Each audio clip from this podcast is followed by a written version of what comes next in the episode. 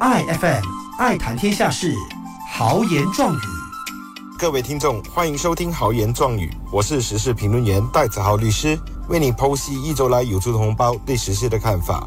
上个星期热议的两个课题，还是和以巴冲突有关系。第二则则是有关伊斯兰党的大会，在哈马斯向以色列发动火箭攻击，造成数百人伤亡后，以色列对加沙地带展开的报复行为更为严重。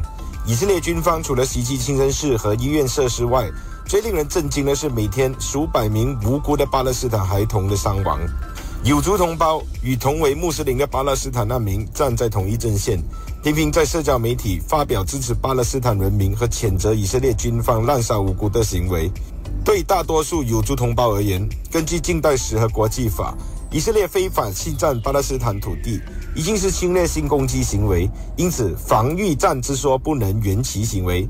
就譬如 A 国入侵占领 B 国领土，并屠杀 B 国人民七十多年，可否将七十多年后的今天战局说成是防卫战？当然，以巴冲突不是三言两语就能总结。我记得十年来，我参与有关以巴冲突相关的论坛，就我个人与其他嘉宾发言的时间都是数个小时。用不同历史的时段作为切入点，都会有不同的立场。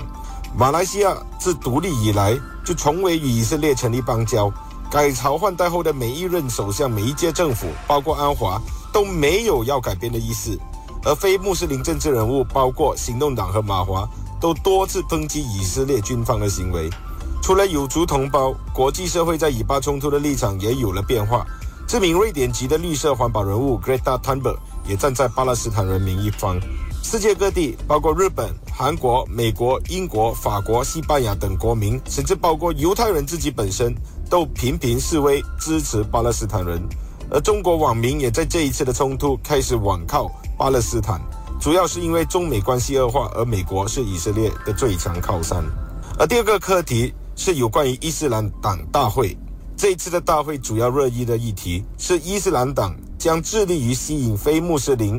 关注此课题的有族同胞抱着两个极端化的态度。一部分有族中间选民认为，他们转向支持伊斯兰党的主要目的是厌恶在朝的西蒙和国政。厌恶国政是他们不喜欢国政的领袖，而厌恶西蒙其中一个很大的原因是因为不喜欢西蒙亲非穆斯林的政见。因厌恶西蒙亲非穆斯林政见而支持伊斯兰党的选民，对伊斯兰党要吸引非穆斯林这项措施感到不满；而另一部分则是伊斯兰党的忠实支持者，他们在亲伊斯兰党理念的同时，也同意要对其他种族公平，因此响应党领袖要吸引非穆斯林的目标。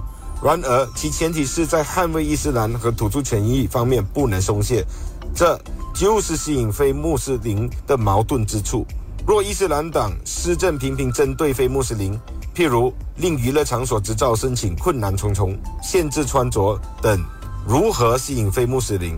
这就是自相矛盾之说。谢谢。爱 FM 爱谈天下事，豪言壮语。